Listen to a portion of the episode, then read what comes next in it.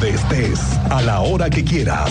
Esto es lo más importante en el podcast de Así sucede expreso del 101.1 FM Estéreo Cristal.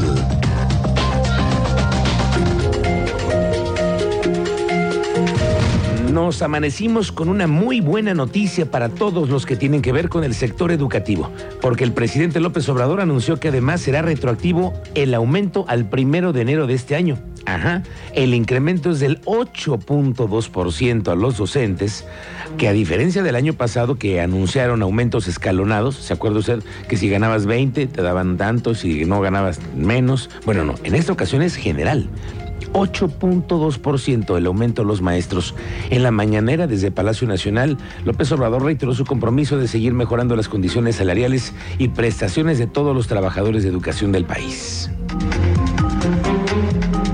Quiero reiterar el compromiso de seguir mejorando las condiciones salariales y las prestaciones de todos los trabajadores de la educación de nuestro país. Este día expreso que de manera retroactiva, es decir, desde enero pasado, eh, aplicará un aumento al sueldo de maestras y maestros y de todos los que laboran en el sector educativo de 8.2% en promedio.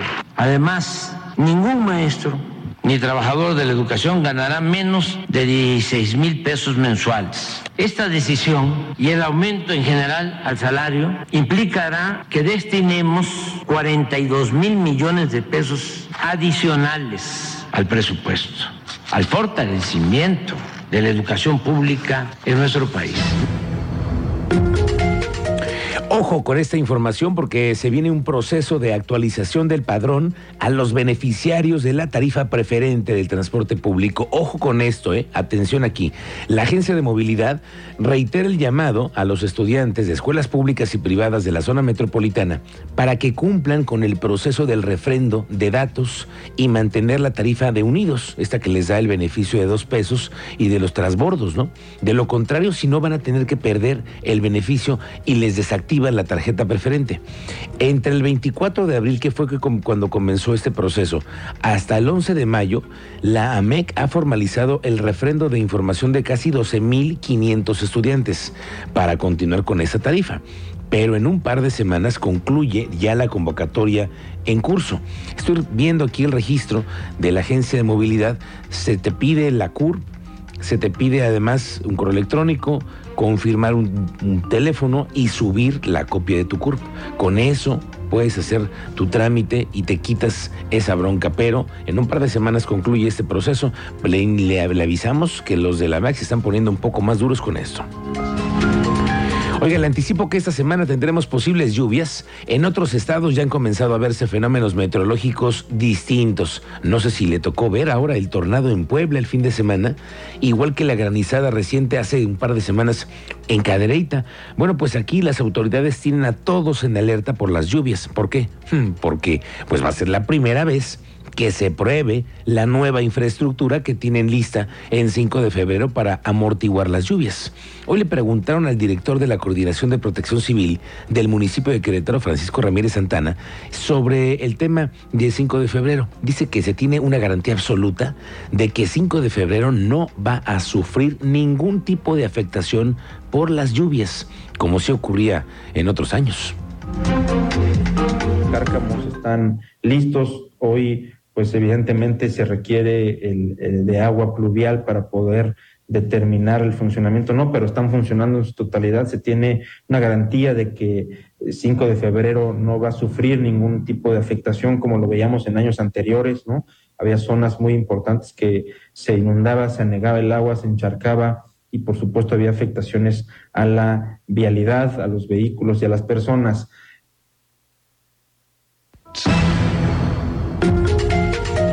Pero no se crea, urge que llueva porque las presas y bordos están secos. El secretario de Desarrollo Agropecuario, Rosendo Anaya, reportó que Querétaro se tiene el registro de 10 presas ya secas, completamente. Informó que actualmente en promedio las presas se encuentran por debajo del 10% de su capacidad de almacenamiento. En situación crítica. La realidad es que las presas están en una situación crítica ya en este, en este momento. La presa bueno, dos de las presas o dos de las presas que abastecen al, eh, distrito de riego, al número 23, al único, pero el más importante y el más productivo de todo el estado, que es la presa de San Ildefonso y la presa de la Constitución, pues prácticamente ya están totalmente secas, están solas.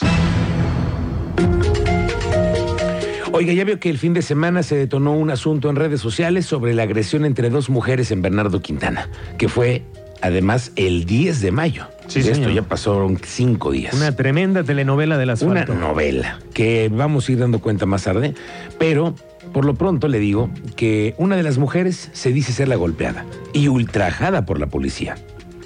Y otra que ya dio su versión de los hechos.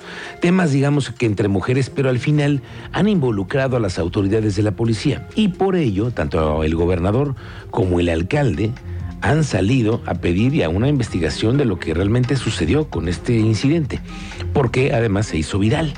Otro que ya se metió es derechos humanos. Tú sabes más de esto, Diego Hernández. ¿Cómo te va? Muy buenas tardes, bienvenido.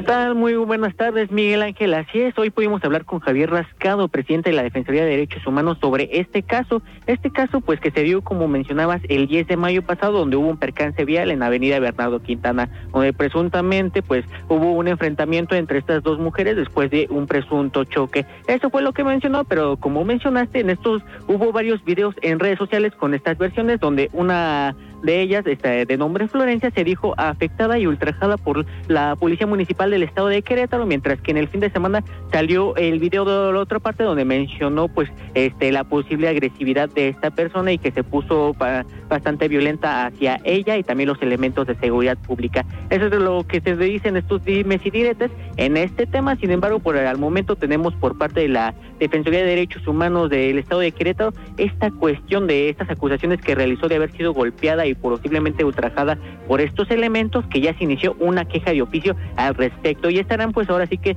trabajando en conjunto con la Secretaría de Servicios Públicos Municipales de Querétaro y la Fiscalía para pues la recabación de pruebas y saber si hubo una vulneración a sus derechos humanos. ¿Qué te parece? Escuchamos la, la voz de Javier Rascado en este tema. Y desde ese mismo momento, pues iniciamos finalmente la queja de oficio para poder investigar los hechos, los hechos que son narrados. Y bueno, concretamente ahora inicia un proceso de, investigación. Dentro de este proceso, pues eh, se le pide los informes a la Secretaría de Seguridad Pública Municipal, que finalmente es la autoridad que es, que señalada en estos eh, posibles actos de violación a derechos humanos, y también eh, a la Fiscalía, porque entendemos que se inició una, una carpeta de investigación.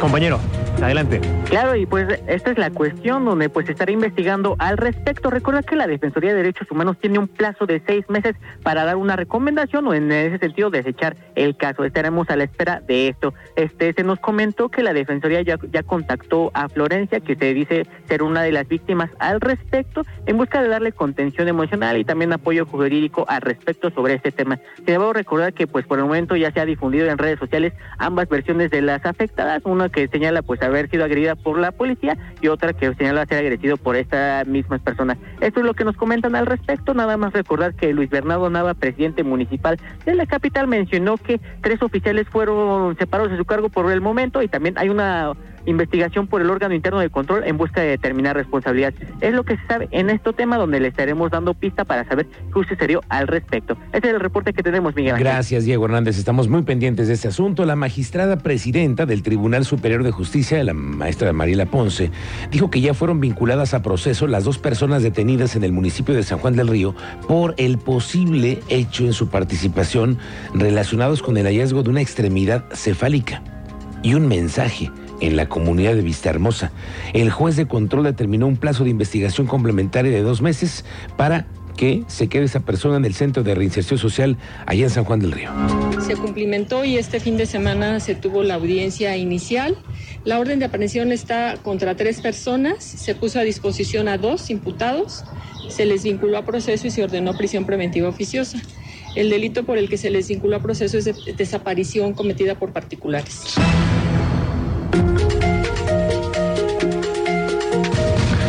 Bueno, vamos contigo, Teniente Mérida, ¿cómo te va? Muy buenas tardes, bienvenido.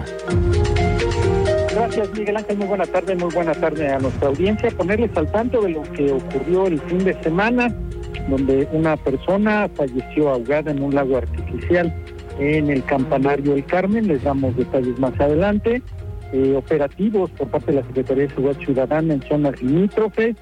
Eh, un conductor que fue agredido con arma de fuego en San Luis de la Paz, Guanajuato, y solicitó ayuda a la policía cretana, donde fue atendido por paramédicos de CRUM, trasladado a un hospital, se resguardó el vehículo y se le orientó para iniciar su respectiva carpeta de investigación y la localización de un cadáver sobre el libramiento eh, suponiente a la altura de Boulevard Peñaflor en avanzado estado de descomposición. Será la Fiscalía General del Estado la autoridad encargada de investigar la identidad y dar a conocer las causas del deceso. Parte de las novedades que tenemos y lo que ocurrió, accidentes normales que tenemos a diario, les daremos parte en breve, Miguel Ángel. Gracias, Teniente Mérida, estamos pendientes. Mire qué buena noticia nos dan en la zona más fría de Querétaro. La directora de Turismo y Desarrollo Económico de Amialco está confirmando que el municipio ya por fin alcanzó las cifras en materia de turismo que se tenían antes del inicio de la pandemia. Esto a propósito de que la semana pasada se levantó la emergencia sanitaria y, bueno, pues en ese sentido, Amialco ha repuntado sus cifras que actualmente se encuentra hermoso Amialco.